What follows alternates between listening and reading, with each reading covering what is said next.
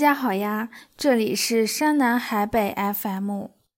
这是一档由七个来自不同学科、不同职业的校友组成的播客，主播由小楼、谢谢、小双、老谭、仙林、G 老师、小薇同学组成。我是小楼老师，目前在华北某省。大家好，我是谢谢雷拉，坐标陕西西安，是一名间歇性乐观的悲观主义者。大家好，我是小双，目前在北京，是一名起早贪黑的互联网打工人。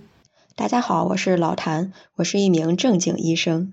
各位小宇宙们，大家好，我是某某六九八五练习时长四个月的教师练习生季老师。我的爱好不是唱跳、篮球和 rap，所以不用 music。大家好，我是小薇同学，目前在新疆乌鲁木齐，是一名软件工程师。大家好，我是仙林，是一名文艺学专业在读博士生。二零一三年，我们因为参加了同一期支教活动而结缘。多年过去，大家也已经走入了不同的人生阶段。在这个十年的节点上，我们想通过共同创立一档播客，拥有一个不定期和老友畅聊的机会。同时，希望基于我们多元的学科背景和多样的职业经历，和大家一起在谈天说地中打破边界，感知世界，探索自己。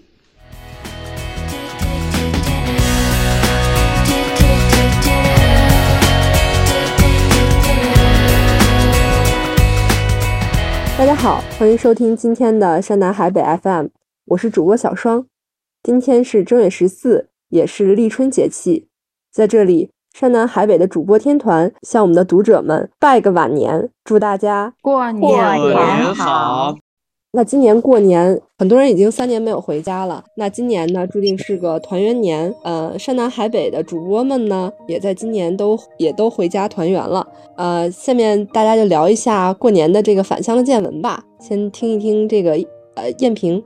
呃，对我来说，就是今年的春节和以往我二十多年相比，其实是有着完全不同的感受的。因为这个众所周知的原因，我已经三年没有回到家乡，在父母身边过年了。我的姥姥、姥爷、奶奶和七大姑八大姨，还有弟弟妹妹们都很期盼着我回去团聚过年，所以我一回家就过上了妈宝女、爸宝女和弟宝女的幸福生活。呃，三年没有回去，我们那个小城市的面貌变化还是挺大的，嗯，所以说对我还是有些陌生的。但是周围熟悉的方言和亲友，呃，又让我感觉特别亲切。然后呢，我就在这种陌生又亲切的奇妙氛围中，度过了忙忙碌碌的假期前几天。因为太开心，以至于。我我都记不得每天具体在忙些啥，但是有一个时刻我就感觉特别印象深刻，呃，应该是在大年二十九那天，我们全家刚好都在家里，然后午饭过后。我爸爸妈妈、弟弟都在忙自己的事情。我洗过碗后，就抬眼看到阳台那边光线特别好，照的我们家整个客厅都特别亮。然后我就过去半躺在那个靠近阳台窗户的沙发上，一边喝茶一边嗑瓜子，然后一边眯着眼睛晒太阳。呃，新疆的冬天有阳光的时候，其实是很好看的。天空是那种湛蓝湛蓝的，然后地面上也是到处是白雪覆盖着的。如果踮起脚的话，我甚至可以看到很远处的这个雪山的山顶。然后我记得当时就是透过阳台玻璃射进来的那种光线不刺眼，照在身上之后就感觉阳光一下子穿透了我。忙碌了一年的这个疲惫肉身，我整个人就在那那一刻忽然的放松下来，就是那个时刻，我忽然就觉得，大家以前经常说什么平淡也是一种幸福，我好像知道那是一个什么感觉了。这句话其实我以前我们以前每次都是经常听，但是基本上是一个无感的心态。这个听了就听了，没什么不对的，但是确实也不知道那是一种什么感觉。幸福对我或者说对我们这一代的年轻人来说，可能更多的发生在一些具有具体的价值、具体的意义的事情上，或者是一些会刺激肾上腺素分泌的特别时刻。反正总不会发生在这种柴米油盐酱醋茶的里面的。我我我之前老是有一种感觉，就是那种一眼望到头的百分百确定的生活。过久了是会单调乏味的，但是从来没有意识到这种确定性的生活不止带来单调，也会带来确定性的幸福感。这种确定性的幸福可能以前是不太起眼的，但是在过去的三年里，我想很多人其实都在追求这种东西。我在，所以在那一刻，我是我是我其实是在非常平静的状态下。体验到了那种满满的幸福与安定感，也是我第一次在心里问自己：如果回到父母身边，在这个慢节奏啊、低压力的这个西北小县城生活下去，是不是能天天体验到这种幸福？当然，这只是那几天的感受。等我跟我男朋友航班落地咸阳机场的那一刻。我我俩就彻底清醒了，就还是好好搬砖吧，别异想天开了。嗯，但是那个时刻永远刻在我记忆里了。如果回想起来的话，就还能重温到那种感觉。这就是我今年回去过年感到最幸福的一个时刻。哎，艳萍，我挺好奇的，就是如果再给你一次选择的机会的话，你会选择这种确定性的幸福呢，还是说？嗯，还是会选择在这个西安去奋斗。嗯，再选一次，我可能还是会回到西安，因为这种幸福感，我觉得好像太虚幻了，太这个太幸福了，以至于我我老是觉得幸福不会一直伴随着我，像一个回乡宣传片一样。但是回到乡村，可能又是另外一个故事了。嗯，对对。那彤彤呢？彤彤其实我们的这个彤彤主播，他也是在新疆，一直在新疆发展。那也想听一听彤彤主播他的回乡见闻。我这个听完燕萍现在再说的话，就不是特别的合适。就是我跟他刚好反差特别强。嗯，怎么说呢？我过年简单说一下，然后待会儿再嗯由其他主播再说吧。我。今年过年的感觉就是比较冷清，缺少年味儿，这个。然后原因的话，是因为新冠后有一些后遗症，比如说头疼、疲惫、脑雾之类的。我基本上就是除了吃饭就是睡觉。嗯，大年三十那天直接好像到十点多的时候看春晚，我就已经困得不行了。嗯，然后我就直接就睡了。整个的基本上整个过年的节奏对我来说就是这样。了解，哎，其实我跟彤彤有点像，因为我在北京这边过年，嗯，北京这边就没有什么年味儿，呃，在这个春节之前有消息放出来，是说北京的庙会会逐渐恢复，所以我们这边都比较期盼着，像是这个呃地坛庙会，还有像是雍和宫，都想去热闹热闹，因为也已经三年没有过这种热闹的集市了。结果到现实生活中呢，初一到初五并没有。这种庙会没有一起可以这种走街巷吃小吃的这种机会，所以今年的过年还是像往年一样冷清。嗯，哎，那我接着小双和彤彤的话题接着聊一下吧，因为我跟你们两个的感受是比较类似的。然后我也是觉得今年好像对于我来说，嗯嗯，过年没有什么年味儿，就感觉跟小时候那种过年的时候是不太一样了。小时候好像。很期盼过年的到来，但是现在不知道是长长大了，还是说是因为这两年一直在外面的缘故，好像并没有想象中那么期待。它就是一个很平常的日子到来，然后，并且今年因为就是因为我们家老人还有没有阳的，所以我们家今年基本上也是谢绝探访的状态。嗯，基本上就是自己家人的几个人在一起，然后也没有走亲访友这些。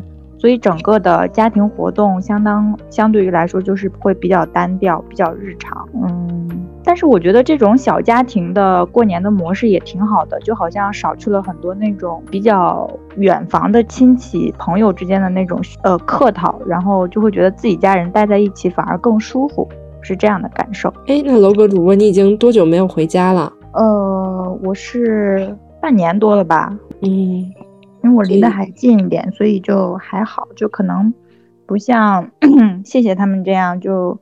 一直在外面好几年不能回去啊！你就是因为回去太勤了，所以觉得 这个亲戚往来都是都不喜欢那种氛围。我反而今年觉得大家都还挺亲切的，不管是亲戚啊，还是同学呀之类的。嗯，可能吧。嗯，呃，我的感觉可能跟嗯跟他 不太一样，因为我不知道是因为可能我们在小县城里面，可能就跟。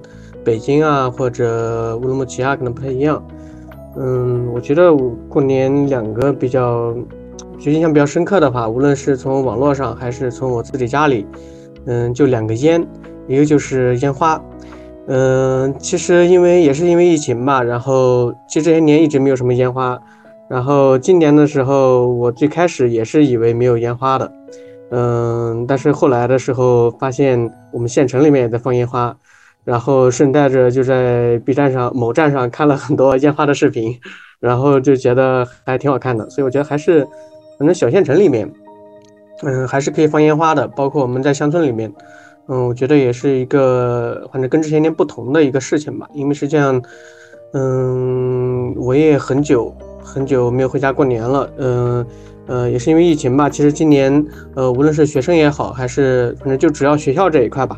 呃，放假是放的很早的，嗯，但我也有我自己的原因吧，嗯，所以就回家，嗯，回的时间很长，所以这也是感觉这些年在，嗯，在家里待的，嗯，就最长的一个时间吧。我可能一月一月五六号就开始回家了，然后一直过到，嗯，啊，嗯嗯，可能过到年初年初八的样子，嗯，才回来，大概有个一个月的样子。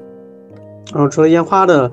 嗯，一个一个印象呢，其实另一个就是烟火，嗯，也是因为，嗯，怎么说呢？其实我也不，我也是那，也不能说我不回家吧。我其实，在，在，呃，我我我，呃，怎么说呢？就是在读就读的学校吧，嗯，离我家其实挺近的，大概可能坐车两个小时，所以我其实基本上每个月都会回一次家，嗯，但是回家跟平时回家跟过年回家还是不一样的，就是。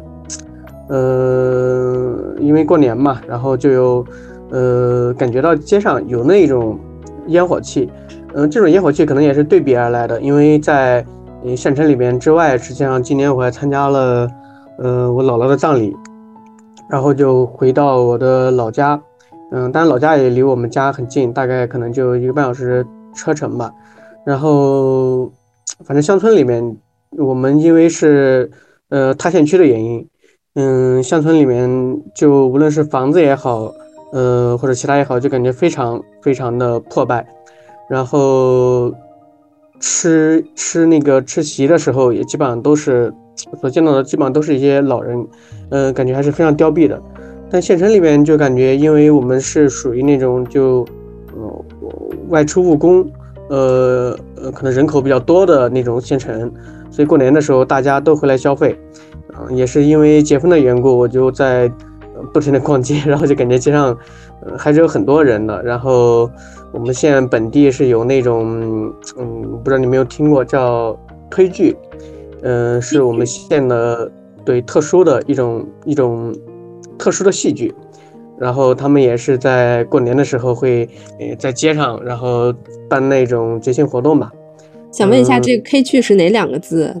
呃，对，是文化遗产。推动的推，推剧本的剧，对，然后也是那个，当然我们那边也有花鼓灯，花鼓灯你们可能就稍微熟悉一点，花鼓戏，花鼓灯，就凤阳花鼓，嗯，有有有，嗯，对，这个可能你们上去会熟悉一点，因为那是凤阳的，我们就是推剧，推剧是我们自己的，嗯，反正感觉还是有些年味的吧，然后就是，呃，跟家里边很多的，嗯，就之前可能也提到过，就结婚之前和结婚之后。是完全不一样的两种生活状态。结婚之后，你就会参与到，就更深入的参与到家庭的，呃各种事务当中去，或者家庭的聚会啊，或者怎么样的。以前可能，嗯，因为种种原因嘛，我也没有再跟，特别是儿时的一些呃玩伴。我小时候是在老家长大的，然后经常去我姨家呀，或者怎么样的，然后就嗯在过年的时候就碰到了那些。呃，以前的那些玩伴吧，然后就跟他们聊聊聊小时候的一些糗事，然后就那个时候是能够，嗯，体会到很多的亲情亲情的，然后也能够回味很多东西。然后另一个比较烟火的一个呃一个感觉，就是也是因为结婚之后吧，然后结婚之后就，嗯，我跟我对象加上我爸妈，我们终于能够不能叫对象了，应该要叫老婆。啊，对，我老婆，呃，加上我爸妈，终于能够凑够一桌麻将了。我一直是想着能够，呃，跟我爸妈打打麻将的，所以就，呃，跟我老婆还有我爸妈，然后终于凑够一桌麻将，然后就一家人打打牌，那个打打麻将，那个时候觉得，呃，怎么说，也算是我小时候，因为其实，在特别特别小的时候，可能大概，呃，五五六岁或者七八岁。那个时候，我跟我哥哥，还有我爸妈，然后我们四个人还能一块打打牌。然后再长大一点呢，那我哥哥就不太爱跟家里边玩了，不太跟家里一块打麻将或者怎么样的。然后终于我有老婆，然后就带着我老婆跟我爸妈一块打打麻将，也算是完成了一个怎么说呢？小时候的呃一个心愿。嗯，不算心愿，是小时候对未来的一个期许。对对，这我感觉这种不算是心愿吧，还是挺幸福的一个画面啊。对，嗯，对，还挺好的。反正当时我爸妈也很开心。然后当时我跟我老婆就说，我妈输的钱算我老婆的，我爸输的钱算我的，反正就随便打。所以就还还行，还挺开心的。毕竟难得能过一个这么长时间的年吧，或者这么长时间跟我爸妈在一块，嗯，在相处吧。对我感觉就是这样。对高老师跟我今年的春节的幸福感还是比较比较明显的。嗯，是差不多。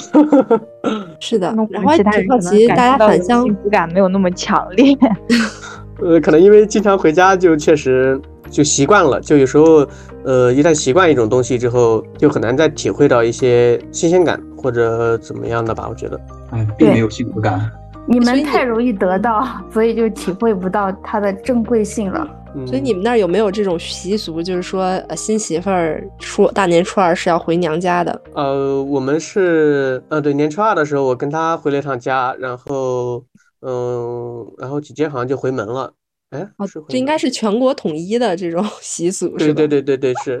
所以如果就是特别是异地的话，就会比较麻烦，可能就反正刚在自己家过完，然后紧接着又要跑很远的路。是的，我觉得刚才那个 G 老师提到的。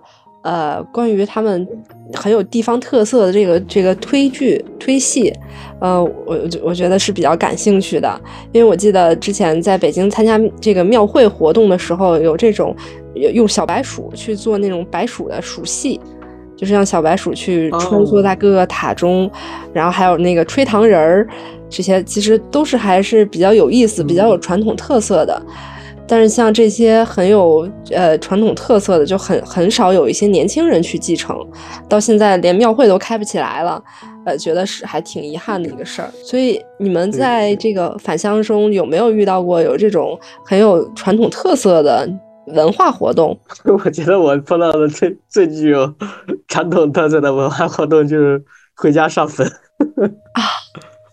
是在三十之前吗？你们可能，呃，我不知道你们是不是现在没有不太去上坟了。有，我新疆也会有。嗯，对，反正我们那是年前上坟，年后上坟，然后结婚之前上坟。然后就烧纸，呃，烧纸，然后放炮、磕头，基本上都这样。当然，跟当然山东这边可能更更更传统一点。是的，我是对一个视频感受特别深，是在那个呃某某短视频平台看到这个山东有一个特色是说，呃，小辈儿要给长辈磕头，然后是为了让这个磕头显得更有诚意一些，就会在底下放一个这种不锈钢的盆，然后小辈儿 磕的越响，然后给钱越多。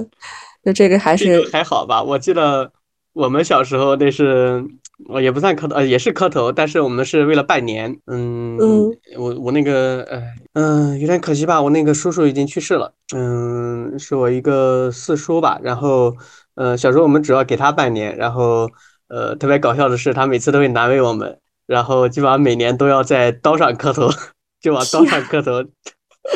刀尖舔血。呃，但是刀背吧，但是也是，反正也是很有意很有意思吧。现在想想很有意思，因为其实现在，嗯，小孩在拜年的时候就比较，可能比较随意，有时候可能他不拜年，嗯，我们都要把压岁钱给他们，嗯，但是小时候那个时候觉得可能，小时候也没有觉得怎么样，也觉得挺开心的，就是虽然是那种形式吧，但是长大之后，我觉得那种形式挺好的，我希望我能够传承下去，因为你变成了长辈，对。这是什么来着？哦，因为淋过雨，我要把别人的伞也撕了，这样才公平。嗯，因为也是这个疫情过了三年嘛，然后也是这次返乡，呃，刚才提到的是这个小城生活的另一面，我们也探讨了一些比较有意思的这种文化活动，然后还有一些回乡见闻。那同时，除了家人的层面呢，我们可能也会呃遇到很多之前的玩伴，让我们在看待人际关系的角度有了很大的转变。然后也想跟大家聊聊，看有没有在这种朋友之间的一些回乡见闻呢？呃，我我我先来说吧，我我今年回去之后。参加了很多同学聚会，然后其中有一场呢，就因为这呃，在这个室内抽烟的问题，跟我的同学产生了一些小矛盾。呃，当然这个事情当场这个过就过去了，也不是什么很严重的事情。嗯，但是这一次的这个一个小风波，呃，我发现这个疫情的这三年。我看待人际关系的角度有了比较大的转变，可能以前是会考虑这个和他的这个友谊的时间长久呀，以后还有没有这个利益关系啊，或者是，呃，我们以前还有一些共同经历这些因素来看待朋友之间的关系，呃，但我现在更多的是以这个志趣相投。或者说价值观能不能共存来选择朋友，最主要的表现就是，这一次我不会因为为了维持友情而去容忍一些让自己感到不舒服、没有办法忍受的事情了。嗯，这三年过去，呃，一方面是让我更加理解到了这个珍惜眼前人的重要性，另一方面，我现在也更想把自己生活中这个有限的时间和精力分配给自己喜欢的朋友了。我好像没有像以前那样时时刻刻会在乎，呃，会不会因为某一件事情、某一句话而失去一个朋友了，嗯。我当天晚上就在想，如果有一天我们在某些原则问题上有了这种不可调和的矛盾，或者是对方无意识的行为令我就是有一种冒犯感，那其实是宇宙在发出一种信号，就是这个朋友虽然你和他曾经一起同行，然后度过了一段很美好的时光，但是呢，每个人的人生轨迹和追求是不一样的。他可能也只能陪你到这里了，这个也不用强求，也不用难过，这个可能就是人生的一部分。嗯，每个人可能都会在通往不同人生道路的过程中，面对这种放弃和重新选择的时刻。嗯，但是，呃，我一直相信，就是最后的时刻，时间会帮我们把最好的朋友留下来。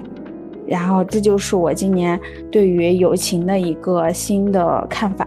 嗯，我也挺同意这个谢谢的说法的，因为确实就是随着大家的这个生活轨迹、人生轨迹的不同，那就是对于这个价值观，包括处事方式中，可能会有。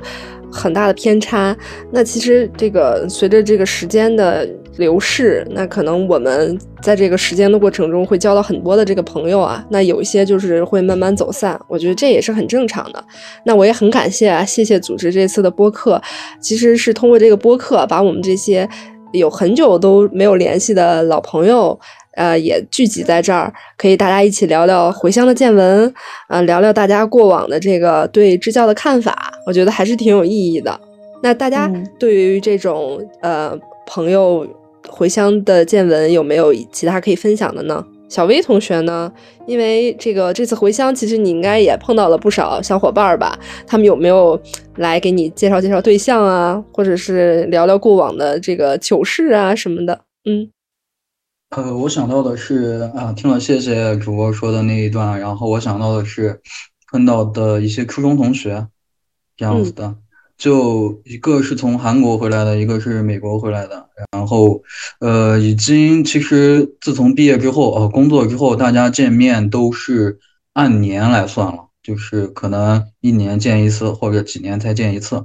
嗯，这次的有一个同学是一年才见一次，他到美国是做了一个，呃，嗯，比较怎么说呢？比较一个大手术，一个大型手术。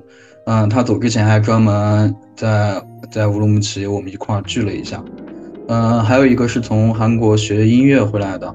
嗯，但是见面的时候，大家依然就是很亲切、很熟悉，就非常的自然。嗯，那种感觉还是挺好的。呃，然后我们这一波的同学聚的一波初中同学，基本上都是嗯，算是单身或者是未婚那样的。因为其实很多已婚的一些，或者是有对象的，他们就会比较忙碌，需要嗯跟亲戚啊，或者跟两方的家庭进行沟通呀，或者就拜年呀，然后嗯属于习俗吧。然后我们的话反而嗯更多的时间就是可以自由的安排。嗯，其实聚了两次啊。嗯，印象比较深的一个是一个同学说，就是嗯，要不然我们几个以后如果都不结婚的话，就一块到马来西亚去养老。这种感觉，因为他是毕业之后在音乐韩国学音乐，毕业之后去马来西亚玩了一圈，然后他感觉那边挺不错的，无论是气候还是消费还是环境，嗯，反正当时听到嗯这一块有那种感受。就是首先就是前面说的非常亲切、熟悉、自然，嗯，然后其次的话就会想到，哎，原来未来的话不一定就是一定要结婚，然后我们的话关系如果一直这样，嗯，将来一块儿去马来西亚养老，感觉就也是非常非常好的，感觉未来一下有了一个确定的感觉，也有了一个期盼，嗯，比较印象比较深的就是这一个。嗯，也是，其实再总结一下，就是会觉得，呃，碰到了，嗯，许久不见的同学，每个人都有不同的经历，然后在一块儿交谈，然后会发现，嗯，其实大家都有更多的选择，而且未来的空间还是挺广阔的，这种感觉，嗯，明白。哎，那小楼呢？其实你半年回一次家的话，跟小伙伴们见面的频率应该是更高的吧？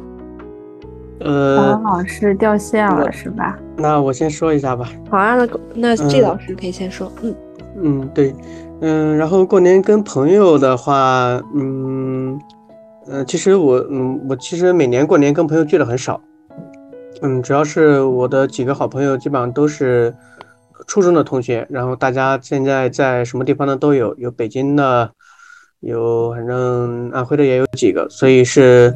呃，聚的比较少，然后这些年也是，呃，很很难得的一个机会吧。今年也是很难得一个机会。然后我们其中可能，呃，五个朋友吧，然后有两个啊，有有三个今年结婚啊，不，有两个是今年结婚的，也基本上是前后脚。嗯，所以就反正大家都是，呃，一下子感觉都变成成年人了，或者就还还是呃，或者说还是我以前的那句话，就是一下子感觉变成大人了。然后就讲不清楚吧，感觉好像没有以前那么热络了，但是反正很难描述那种感觉。但是见面之后，我觉得，呃，能够看到他们，我不知道，嗯，我不知道怎么怎么怎么回事，我就感觉自己自己很感动。嗯，可能是因为见到多年未见的故友啊，或者怎么样的，嗯。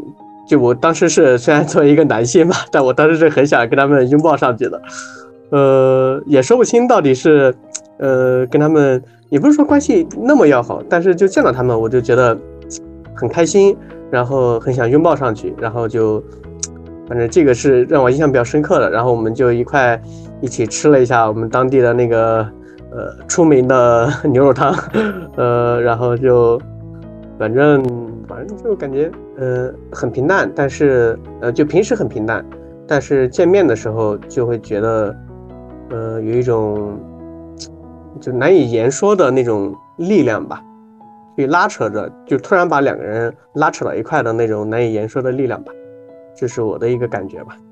嗯，你你下次见到他们可以直接拥抱，这个 拥抱又不是那个女性专属的，你要突破性别偏见，男性也可以拥抱招呼。呃，这不是性别偏见，这是每个人的一个习惯，你知道吧？握手，商务握手，握手就太商务了。不，你想你拥抱你就拥抱呀，不用在乎你是男性还是女性。嗯，呃，这个反正我是接受不了，作为一个直男。可以下次带你老婆，然后你你想拥抱的时候就派你老婆上场，带拥老婆拥抱不太男同学不太好吧？啊，男同学吗？啊，我以为是不太好意思拥抱女同学。哦，女同学那还好意思？回去不会被会被跪搓衣板女同学的话我也挺好的，男同学就算了。男同学捶一下背，你这个死鬼。哎，那小那我来讲一下吧。嗯嗯，好呀。对，嗯，我刚才不小心掉线了，可能。然后，嗯，我其实回家跟同学们联系反而比较少，因为我本身就离得比较近嘛。然后，但我偶然在家的时候翻到了高中的同学录，就是高中毕业写的同学录。我不知道现在的小朋友们还有没有这种仪式感，但是我们那个时候好像还算是比较流行吧，就是快毕业了会帮好朋友呀，或者是同学们之间会互相写同学录那种，就是你要介绍你自己啊，然后你要给他留言写祝福啊那种。我那本同学录是，嗯，高考那年吧，大概就是一一年那个时候，然后翻到的时候就就有点感动，就忽然好像。你想想，我们已经毕业十几年了哎，然后看到大家一篇篇文字就很真挚的，大家都在祝福你，然后会说我希望你以后有锦绣的前程呀，然后还有人会祝你说，嗯，以后你的婚礼我要参加啊，这种就是写的很真诚。然后我就把那种其中有两篇我发给我最好的朋友，然后他们也觉得好惊奇啊，然后没有想到现在还能看到当。时自己写下的祝福就觉得很好，虽然大家很多就是很久没有见，然后但是留下这种文字好像也是一种很神奇的交流方式，是这样感受的。嗯，不知道现在小朋友还有没有同学录？我觉得那真是一种就非常，它相当于一个呃，就就特别是从你现在再回头看的时候，罗哥回头看的一个经验，我觉得那个东西真的是相当于一个时间胶囊一样，对你可能。很多年不会再去翻开它、打开它，但是就恰恰这种很多年你没有翻开它、打开它，你再去看它的时候，嗯，才会有那种更深刻的一种感触吧。嗯，对，因为我也是很多年，就像高老师说的，然后确实是很多年没有打开过。今年是偶然整理东西，然后翻到以前的同学录，确实是看完之后就很感动，就一下泪目的那种，因为。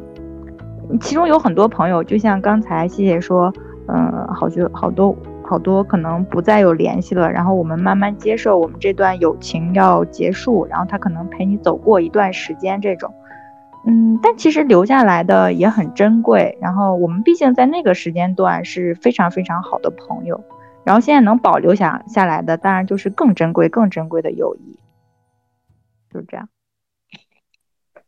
确实，我是对于时光这件事情，我觉得它是非常有魅力的。嗯，因为现在因为就这个网络很发达嘛，我这边是跟我的很多这种初中啊、高中啊，包括大学同学都是有微信的。呃，大家也会更新朋友圈，就感觉和他们其实也没有很远，但是仔细一想，已经很多年没有见面了，还是可以在网络上看到他们这种呃最新的消息，就是既近又远的感觉。嗯，但是也有一些小伙伴属于平常从来不发微信朋友圈，所以我如果不主动联系他们，就不知道他们最近几年过得好不好。最近几年或者最近十几年，然后前段时间正好是因为我打羽毛球，和我的一个初中同学呢，因为这个爱好，他联系到了我，问我在哪块打，和他联系到了。呃，就其实我是可以通过跟他联系这个动作，那回溯他整个十几年的朋友圈，就补足了他十几年的这个人生经历。呃，觉得，呃，就像刚才提到的这个时光胶囊，我也是通过联系的一个动作，了解了他的过往。然后也回忆我们当时在上学的时候的一些情景，觉得还是很有趣的一件事情。嗯，那针对这个回乡见闻，大家还有没有什么说漏的地方？我们可以再补充聊两句。嗯，我我这里要 聊一下，就是关于酒桌文化。我我我在之前是非常抵触酒桌文化的，就是很讨厌那种劝酒行为。然后一般来劝我酒的人，我都会无情的拒绝。但是我今年不知道怎么了，就是我不我我不再反感在饭局上喝酒这件事情了。我后来想想，一方面可能是因为有些人确实三年没见了，大家意思一下，喝几杯酒，然后来互诉衷肠，嗯，其实也没什么。另一个原因。可能是因为我学会了怎么赖酒，就是一种让自己能够沉浸入这种团聚的轻松氛围里，但是同时又不会过量饮酒让自己不舒服的方法。那就是你你们知道这是这个方法这个秘诀是什么吗？快来悄悄告诉我们的听众小伙伴们，就是就是脸皮厚，以及趁大家不注意的时候，这个疯狂的往酒里加饮料。这是我的两个小秘诀。你这个呃，怎么说呢？我最近一直在工地，嗯，这几天就基本上就是各种领导，然后每次就必须喝酒，然后我酒量又非常差，然后我就想了两个办法，包括昨天喝酒，呃，一个是端酒杯，呃，喝酒的时候端酒杯，然后仰着头，然后就边喝边把那个酒就让它顺着下巴流下来。就就没有显出来你是在倒酒，就然后不过最最后都留在我的衣服里面去了。然后还有一个办法就是，呃，拿那个喝了一口之后，拿那个卫生纸擦嘴，可以。然后。然后擦的时候，那个酒就这边吐进去。哎，我忽然又想到一个，就是我呃以前的时候完全不喝酒的时候的一种一种躲酒方法，就是如果那种特别比较正式的场合，就一定要喝的话，我会不管是啤酒还是白酒，我会假装喝下去，然后喝大家都落杯之后，我会单独把茶杯。举起来喝茶，然后趁这个喝茶的机会把酒吐了。可以可以可以，你这个也是一个非常哦。你这么一说，我突然理解了哎，因为我发现有几个有些人老师好像就是一杯酒一一口酒一杯茶，哦一口酒一一口茶。学到了吧？学到了吧？学到了学到了学到了。呃，这天头疼死我了。哎，那那 个小楼呢？你还有小小薇同学，你们回家需要喝酒吗？有需要面对这种酒局吗？不需要啊。心情不好就主动喝酒，基本上，但是大家都不喝酒，就比较难受。难受，因为你很喜欢喝是吗？对，也不是，就是借酒消愁嘛。现在也是懂，因为可能就是到了这这么一个 差不多一个阶段了，也懂了为什么会有借酒消愁这么一个这么一句话或者古话，确实是这样。喝酒的话，确实可以让自己的心情会，嗯，能够麻醉一下，能够稍微的有所缓解。但是，嗯，其实去年疫情的时候还好，分在家里跟别人远程一块喝酒，因为被大家都被分的，心情都不是很好嘛。然后喝喝酒聊聊天，感觉会可以缓解一下分在家里的那种难受的感觉吧。嗯，但是这次回去的话，喝的不是很多，反正，嗯，不是很尽兴吧。嗯。那新疆那边喝什么酒呀？有什么比较？伊利伊利老窖是吧？呃，白酒没喝，这次喝的都是啤酒。伊利老窖算一个。啤酒的话，红乌苏、绿乌苏。然后从去年疫情开始，比较喜欢喝小麦白，它的口感比较好，然后呃没有那么苦，甜度会好一些。过于专业了。高老师家乡有什么？各位大佬这个酒量都非常不错呀。我酒量非常差。我之前跟嗯我们就同学吧一块聚，然后当时在他同学家里边，然后也是乌苏，真的是害人啊！一瓶乌苏我睡了一个下午，就是你不知道他那个乌苏为什么就这么厉害，真的是夺命大乌苏。我不是说那个汉语拼音是要倒过来看的吗？什么意思？这个我可以高老师回头再再那个查一下这个典故。好吧，我就回去查一下梗。哎，但你们不觉得就是我们这一代的人好像都普遍的不太喜欢这种酒桌文化？然后，嗯，怎么说呢？我觉得就不是我们这一代人，是呃我们所接触的人。你比如说，我比如说回家的时候，嗯，我们那些嗯，包括亲戚朋友，呃，也是会喝酒的。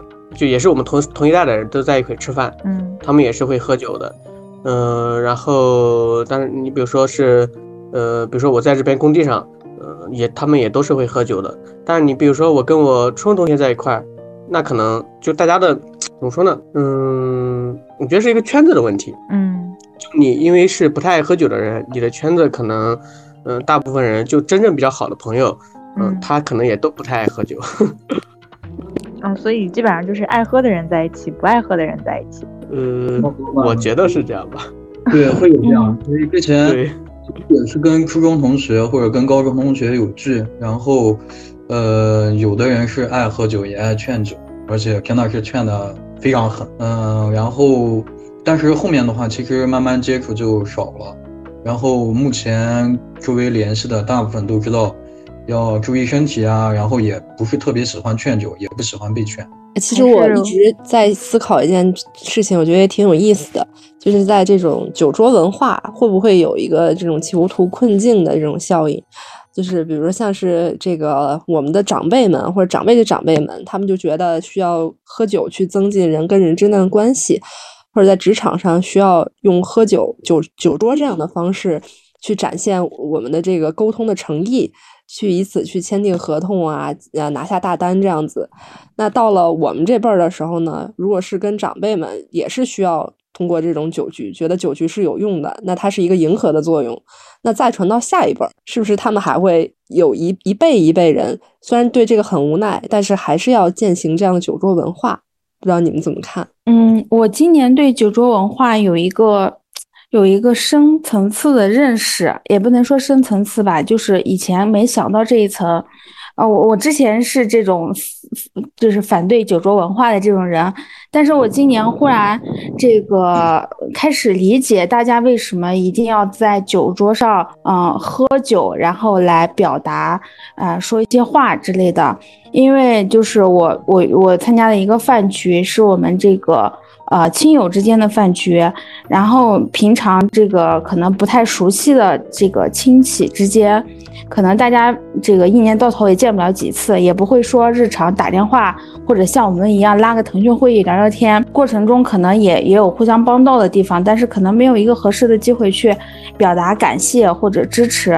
然后趁着年底聚会呢，这个可能中国人大部分人都会比较含蓄内敛，没有这个。这个西方文化下面，大家很容易就说出这个“谢谢呀，我爱你啊”这种话，所以是需要这些含蓄内敛的人是需要用酒精来壮胆，然后把自己的这个对别人的一些心里话，可能平常不太好意思直接说出来的，或者是有些人，嗯。还会跟这个亲友诉说一下自己这个生活有多难，就是会借着酒精的这个镜头，把自己的脆弱展示出来。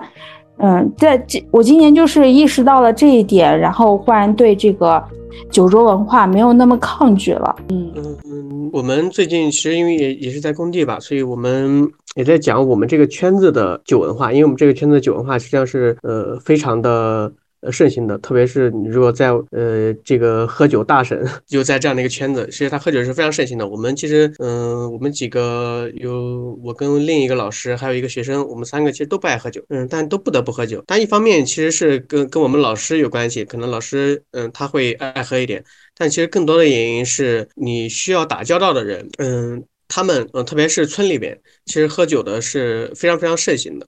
就无论我们再怎么改革，再怎么改造。嗯，乡村我们是就没办法，呃，避过的。这个就相当于一个，就跟病毒一样，嗯，它会传染，因为你你需要去迎合，嗯，那些喝酒的人，嗯，这就导致这个东西，因为你你只要没办法去除，它就会不断的越来越散播，越来越散播，越来越散播，除非就猛的一瞬间。嗯，你把它去除干净，那可能就还好，但是也没有用。我相信人类在，即便呃不是 过去，呃，即便怎么说呢？即便我们的老祖宗呃没有发明酒，就全世界的古人类都没有发明酒，到未来酒还是会被发明出来的。其实那个呃，谢谢说的其实也挺对的，就是酒它确实是有一定作用的，就有些话。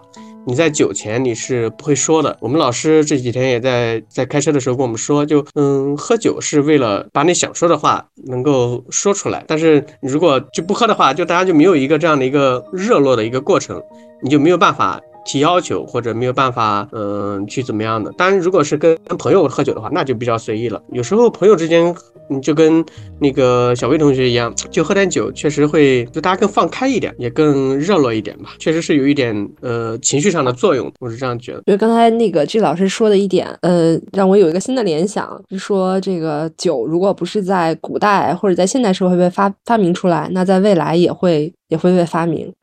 我就想到，可能这个就是酒价酒的这个股价一直飙高的原因之一吧。确实，它是呃一直被一很多人去接受，然后它也有着一些社交作用，并且也有着一些这个情感作用的一个重要的一个载体工具吧。看看对于这个酒文化的这一块，还有没有小伙伴想再聊一聊呢？我我我觉得可能话比较多一点，因为 刚好。最近一直在碰到，嗯，就是其实酒文化是，嗯，我们这边的酒文化，那么是我现在所在省份的这个酒文化是非常非常严重的，嗯，因为可能就是比较传统吧，嗯，其实，呃，我所在的城市还好，呃，我知道曲阜那边的酒文化是更严重的，嗯，他们 吃饭是有一个叫，嗯，有句话叫无孔不成席，就是你这个饭桌上没有姓孔的人。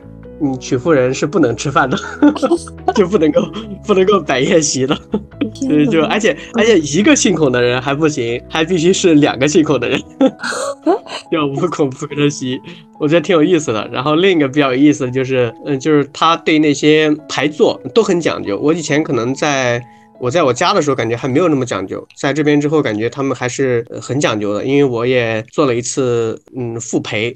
就山东这边是啊不，反正我们我们所在的省葱省，葱省就是呃有主主主陪。副陪，然后主宾、副宾啊，然后就这样排下去，然后反正，然后就是倒酒的时候有规矩，然后喝酒的时候要么喝六个酒，要么喝七个酒，要么喝九个酒，要么喝十二个酒，都有说法。有六个酒叫六六大顺，呃，他七个酒是最有意思的。我我我没有想到他们喝七个酒的寓意是这样的，他们喝七个酒叫齐者齐也。哇哦，好有一些叫叫叫七者齐也，就因为齐鲁大地嘛，嗯，所以他们喝七个酒叫七者齐也。我现在听，我第一次听这种说法，我觉得真的是很有呃很有文化底蕴。它也是一些人类人类为了给自己找借口喝酒，真的花了很多心思，真的是很很复杂。你继续继续，嗯，哎，那那个小楼老师呢？其实你们和这个冲绳相隔也不是很远，在当地有没有一些这种酒文化？说实话，我我极少喝，就是有这种。就是比如说酒局啊，或者什么这种特别少，就可能是因为工作关系，或者是就是个人的性格啊，或者是你身边接触的圈子，大家都不是这样的人，就是反而很少。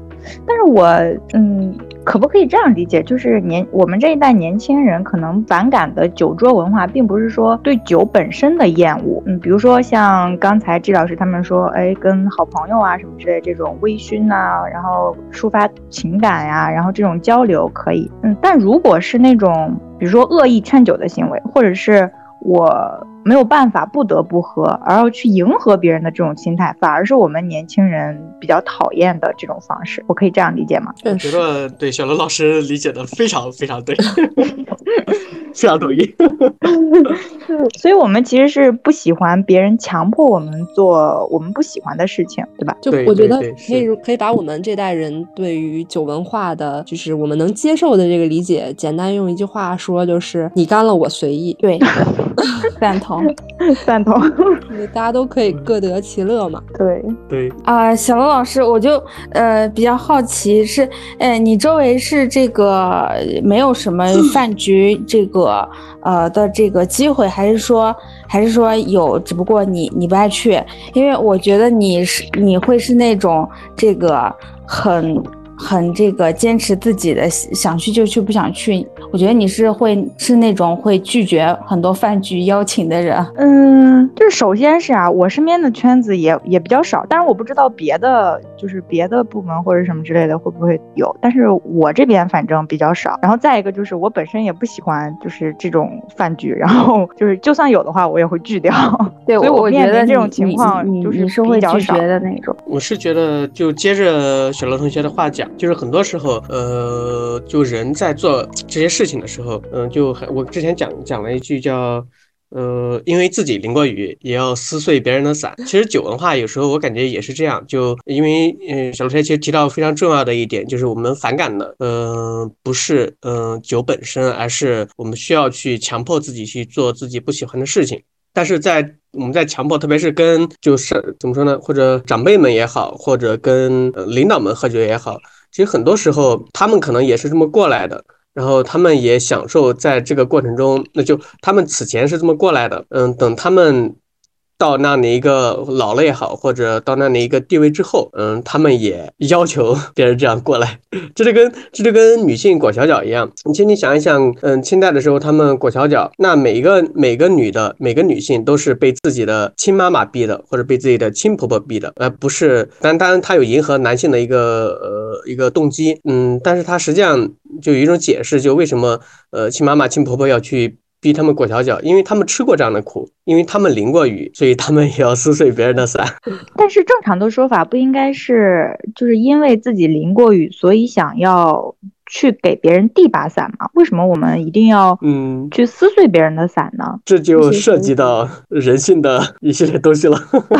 呃，我觉得季老师刚才说的那可能是一方面，但是我我站在站在女性的角度，我我试想一下，如果自己还在那个那个清朝那个时代，可能我被裹过脚，然后我我让我的女儿或者是孙女裹脚，并不是出于要撕碎她的伞的这种主观的想法，可能是就是机械性的顺从这个。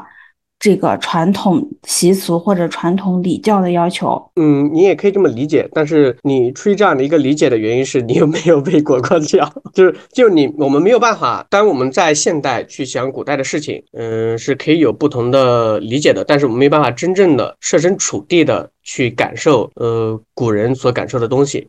所以就是你可以有这样的理解，完全没有问题。但是跟另一种理解也并不冲突。就当然这种理解。你自己的这种理解也是有可能的。我们都是就是就一个结果去探讨他的这个动机。对啊，不同的人，呃，有不同的动机，那引导向了同一个结果，我觉得这个是也没有什么问题的。对，没什么问题。嗯，好的。那今天看小伙伴们有什么其他的想分享的内容吗？呃，我这里没有了。但是我觉得我们今天这个和大家聊的还挺尽兴的。确实，但是我觉得我们下次也可以就是就一个点去聊。我感觉大家这个经历也很丰富啊，就光酒文化其实就有很多很多可聊的。尤其是我们之前在这个酒文化大省。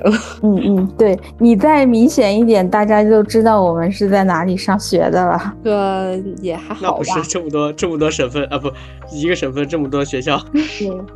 好了，以上就是本期节目的所有内容，谢谢大家收听，希望大家喜欢呃山南海北 FM 的第二期节目。如果不喜欢也没有关系，嗯，那也希望我们的小伙伴们可以在呃评论区留言，说出你想让我们聊的这个话题的内容，我们也会在未来的节目中为大家呈现更多精彩有意思的话题。谢谢。